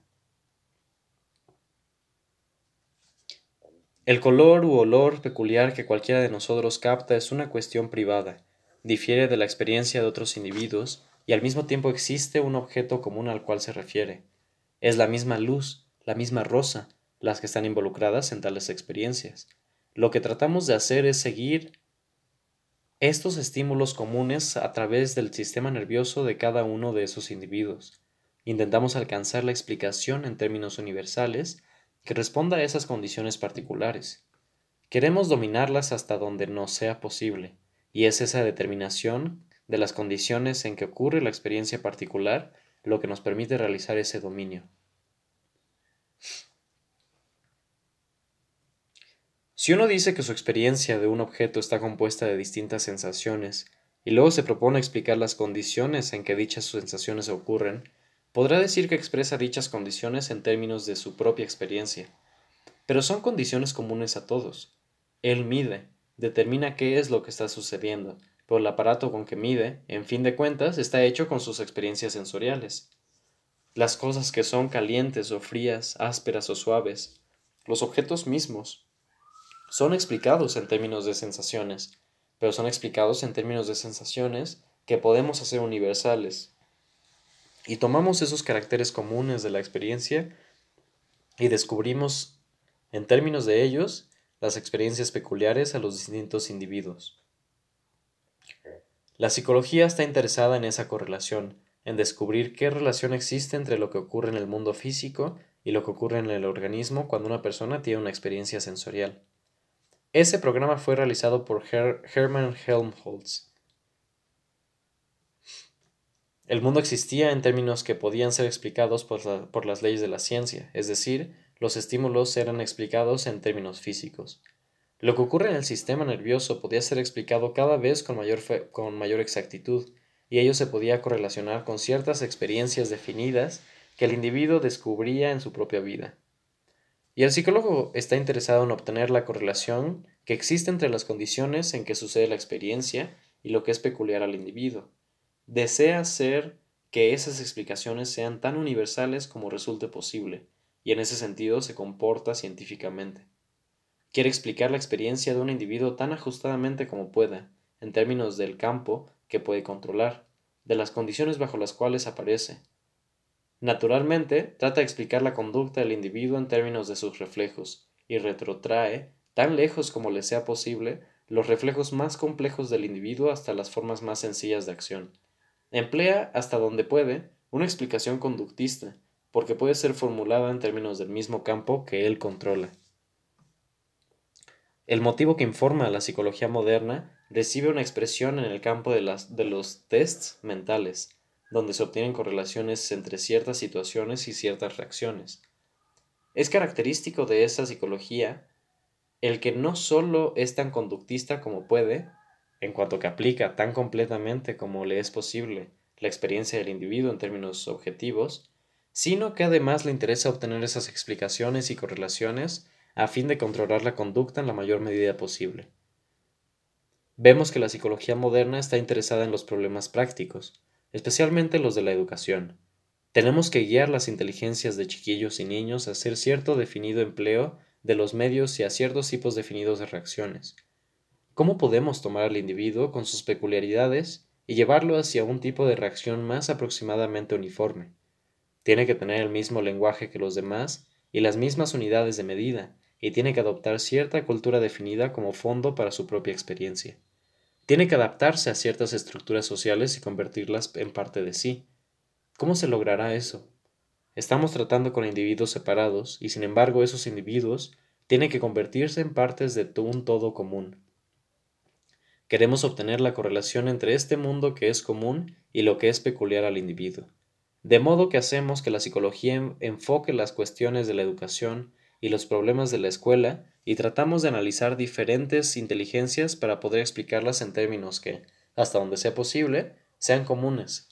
Queremos algo que pueda correlacionarse con la tarea que el niño tiene que llevar a cabo. En el lenguaje hablado están involucrados ciertos procesos definidos. ¿Qué hay en él de uniforme y que nos permita identificar qué puede hacer el individuo y qué adiestramiento especial habrá quizá que darle? La psicología penetra también en el campo de las cuestiones comerciales, de venta, de personal. Entra en el campo de lo anormal y trata de apoderarse de lo que es peculiar en el individuo anormal y de ponerlo en relación con lo normal, y con las estructuras que reciben su expresión en tales anormalidades. Es interesante ver que la psicología parte de este problema de obtener correlaciones entre la experiencia de, de los individuos y las condiciones en que ocurre y se propone explicar esa experiencia en términos de la conducta, y que al mismo tiempo trate, trata de hacer un empleo práctico de esa correlación que descubre para los fines de adiestramiento y fiscalización. Se está convirtiendo esencialmente en una ciencia práctica, y ha apartado a un lado los problemas psicológicos y fisiológicos y filosóficos, perdón, que estaban vinculados a los primitivos dogmas en la psicología asociacionista. Tales son las influencias que operan en la psicología conductista. Esta psicología no es una teoría para oponer a una, doctrina, a una doctrina asociacionista, y no debe ser considerada como tal. Trata de descubrir cuáles son las condiciones en que surge la experiencia del individuo. Tal experiencia es de una clase que nos retrotrae a la conducta a fin de poder seguirla. Es lo que proporciona una marca distintiva a la investigación psicológica. La historia y todas las ciencias sociales tratan de los seres humanos, pero no son primariamente psicológicas. La psicología puede ser de gran importancia al encarar, digamos, la economía, el problema del valor, del deseo, los problemas de la ciencia política, la relación del individuo con el Estado, las relaciones personales que tienen que ser consideradas en función de los individuos. Puede descubrirse que todas las ciencias sociales tienen una fase psicológica. La historia no es más que biografía, toda una serie, toda una serie de biografías, y no obstante, todas las ciencias sociales tratan de los individuos en sus caracteres comunes, y donde el individuo resalta como distinto es contemplado desde el punto de vista de lo que logra ser en el seno de, de, de, de toda la sociedad, o en términos del efecto destructor que pueda tener. Pero no nos ocupa principalmente, en cuanto científico social, el estudio de su experiencia como tal, la psicología se propone elaborar la técnica que le permita encarar esas experiencias que cualquier individuo puede tener en cualquier momento de su vida y que son peculiares a dicho individuo. Y el método de encarar semejante experiencia consiste en averiguar las condiciones en que ocurre esa experiencia del individuo. Deberíamos proponernos explicar la experiencia del individuo hasta tan lejos como podamos, en términos de las condiciones en que ella surge. Es esencialmente un problema de control, este al cual el psicólogo se está dedicando. Tiene naturalmente su aspecto de investigación en busca de conocimientos. Queremos aumentar nuestros conocimientos, pero detrás de eso hay un intento de dominar gracias al conocimiento que obtengamos. Y resulta sumamente interesante ver que nuestra psicología moderna avanza cada vez más en los campos dentro de los cuales puede obtenerse la fiscalización. Tiene éxito hasta donde puede establecer correlaciones que es posible poner a prueba. Queremos aprender los factores de la naturaleza del individuo que pueden ser reconocidos en la naturaleza de todos los miembros de la sociedad, pero que pueden ser identificados en el individuo. Son problemas que cada vez avanzan con más fuerza hacia la primera fila. Hay otra fase de la psicología reciente a la que tendría que referirme, a saber, la psicología de la configuración o psicología de la Gestalt, que ha despertado interés en años recientes. En ella vemos el reconocimiento de elementos o fases de la experiencia comunes a la experiencia del individuo y a las fases y a las condiciones que, en que dicha experiencia surge. Existen ciertas formas generales del campo de la percepción, tanto en la experiencia del individuo como en los objetos mismos. Pueden ser identificadas. No se puede tomar un color y construirlo a partir de ciertas series de, sensación, de sensaciones. La experiencia, incluso la del individuo, debe partir de algún todo. Debe involucrar algún todo a fin de que podamos obtener los elementos que buscamos. De peculiar importancia para nosotros es este reconocimiento de un elemento común en la percepción del individuo y que es considerado como una condición bajo la cual surge la percepción, posición que se opone a un análisis de la experiencia que se basa en la suposición de que el todo que tenemos en cuenta, de que el todo que tenemos en nuestra percepción es simplemente una organización de esos elementos separados. La psicología de la Gestalt nos proporciona otro elemento común a la experiencia del individuo y del mundo, elemento que determina las condiciones en que surge dicha experiencia. Así como antes uno tenía que arreglárselas con los estímulos y con lo que pudiese ser rastreado en el sistema nervioso central, así ahora poseemos cierta estructura que tiene que ser reconocida, tanto en la experiencia del individuo como en el mundo condicionante. Una psicología conductista representa una tendencia definida, antes que un sistema, una tendencia a explicar, hasta donde sea posible, las condiciones en que surge la experiencia del individuo. La correlación recibe su expresión en el paralelismo. El término es infortunado en cuanto que lleva en sí la distinción entre espíritu y cuerpo, entre lo psíquico y lo físico. Es cierto que todas las, operaciones de los estímulos pueden ser rastreadas hasta llegar al sistema nervioso central, de modo que aparentemente nos encontramos en condiciones de introducir el problema dentro de nuestra piel y retroceder hasta algo del organismo, el sistema nervioso central, que es representativo de todo lo que ocurre afuera. Si hablamos de una luz diciendo que influye sobre nosotros, la verdad es que no influye hasta que golpea la retina del ojo. El sonido no ejerce influencia hasta que llega al oído, y así siguiendo, de modo que podemos decir que todo el mundo puede ser explicado en términos de lo que ocurre dentro del organismo mismo y podemos decir que estamos tratando de correlacionar los sucesos que se dan en el sistema nervioso central, por un lado, y las experiencias del individuo por el otro. Pero nos es preciso reconocer que aquí hemos utilizado un atajo arbitrario. No podemos tomar el sistema nervioso central de por sí, ni los objetos físicos aisladamente. Todo el proceso parte de un estímulo e involucra todo lo que ocurre,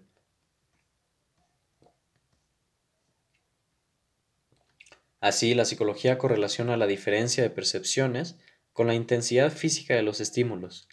Podríamos explicar la intensidad de un peso que estuviésemos levantando, en términos del sistema nervioso central, pero eso sería una forma dificultosa de explicarla. No es eso lo que la psicología trata de hacer. No trata de relacionar una serie de hechos psíquicos con una serie de hechos neurológicos. Procura explicar las experiencias del individuo en términos de las condiciones en que surgen y tales condiciones muy pocas veces pueden ser explicadas en términos neurológicos. Ocasionalmente podemos seguir el proceso hasta llegar al sistema nervioso central, pero es completamente imposible explicar la mayor parte de las condiciones en tales términos. Fiscalizamos experiencias en cuanto a la intensidad de luz que tenemos, de los ruidos que producimos, las fiscalizamos en términos de los efectos que producimos sobre nosotros mismos por medio del calor y, y el frío. Así obtenemos nuestra fiscalización. Quizá podamos modificar tales efectos operando sobre los organismos mismos, pero en general tratamos de correlacionar la experiencia del individuo con la situación bajo la cual ésta surge. Queremos conocer las condiciones en que puede aparecer la experiencia. Nos interesa descubrir las, leyes de correlación más generales que nos sea posible, pero el psicólogo está interesado en averiguar la clase de condiciones que pueden ser correlacionadas con la experiencia del individuo. Tratamos de explicar la experiencia del individuo y las situaciones en los términos más comunes que podamos. Y esto es lo, y esto es lo que confiere su importancia a lo que llamamos psicología conductista. No se trata de una nueva psicología que aparece y ocupa el lugar de un antiguo sistema. Una psicología objetiva no trata de librarse de la conciencia, sino que trata de explicar la inteligencia del individuo en términos que nos permitan ver cómo se ejerce dicha inteligencia y cómo puede mejorársela. Más natural, pues, que esta psicología busque una explicación que aproxime entre sí, tanto como sea posible, esas dos fases de la experiencia, o que las traduzca a un lenguaje que sea común para ambos campos.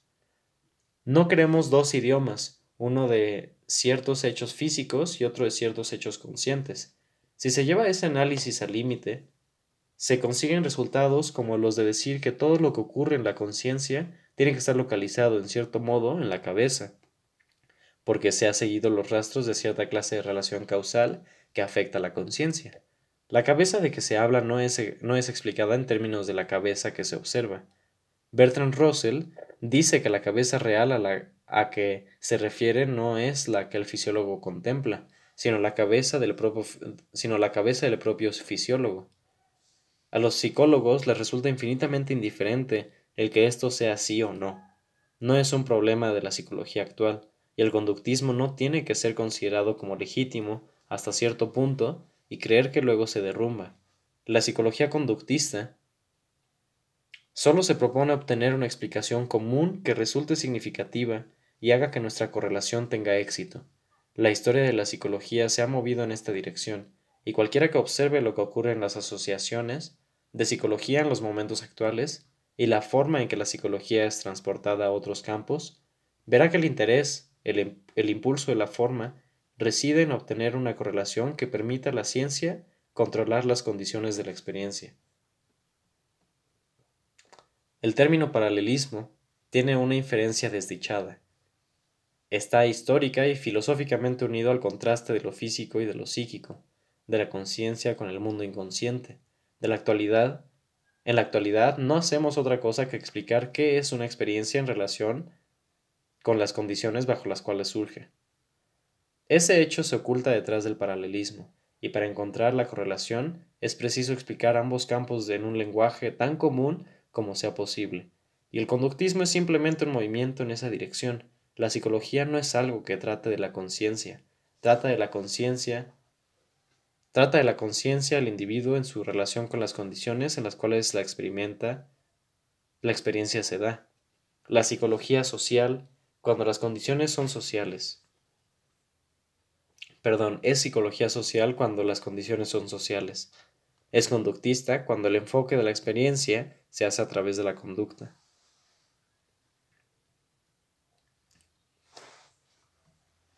Fin de página. Perdón, fin de... pie de página. A fin de evitar ciertas inferencias metafísicas, quiero decir que del hecho de que tengamos, por un lado, experiencia individual que quizá puede ser privada en el, en el sentido de lo personal a que me he referido, y de, que, y de que tengamos, por el otro lado, un mundo común, no se sigue que haya dos planos separados de existencia o realidad que deban ser distinguidos metafísicamente el uno del otro. Mucho de lo que aparece sencillamente como experiencia de un individuo, como sus propias sensaciones o percepciones, se torna pública más tarde. Todo descubrimiento como tal comienza con experiencias que tienen que ser explicadas en términos de la biografía del descubridor, el hombre puede advertir excepciones e inferencias que otras personas no ven y solo pueden registrarlas en términos de su propia experiencia. Las pone en esa forma a fin de que otras personas puedan recibir una experiencia semejante y luego se propone descubrir cuál es la explicación de ese extraño hecho. Elabora hipótesis y las pone a prueba, y entonces ellas se convierten en posesión común. Es decir, que existe una estrecha relación entre estos dos campos de lo psíquico y lo físico, lo privado y lo público. Hacemos distinciones entre ellos, reconociendo que el, mismo, que el mismo factor puede ser ahora solo privado y convertirse más tarde en público. Es tarea del descubridor, por medio de sus observaciones y por medio de sus hipótesis y experimentos, transformar continuamente lo que es su propia experiencia privada en una forma universal. Lo mismo puede decirse de otros campos, como la obra de, de un gran artista, que toma sus propias emociones y les da una forma universal para que otros puedan penetrar en ellas. Fin de pie de página.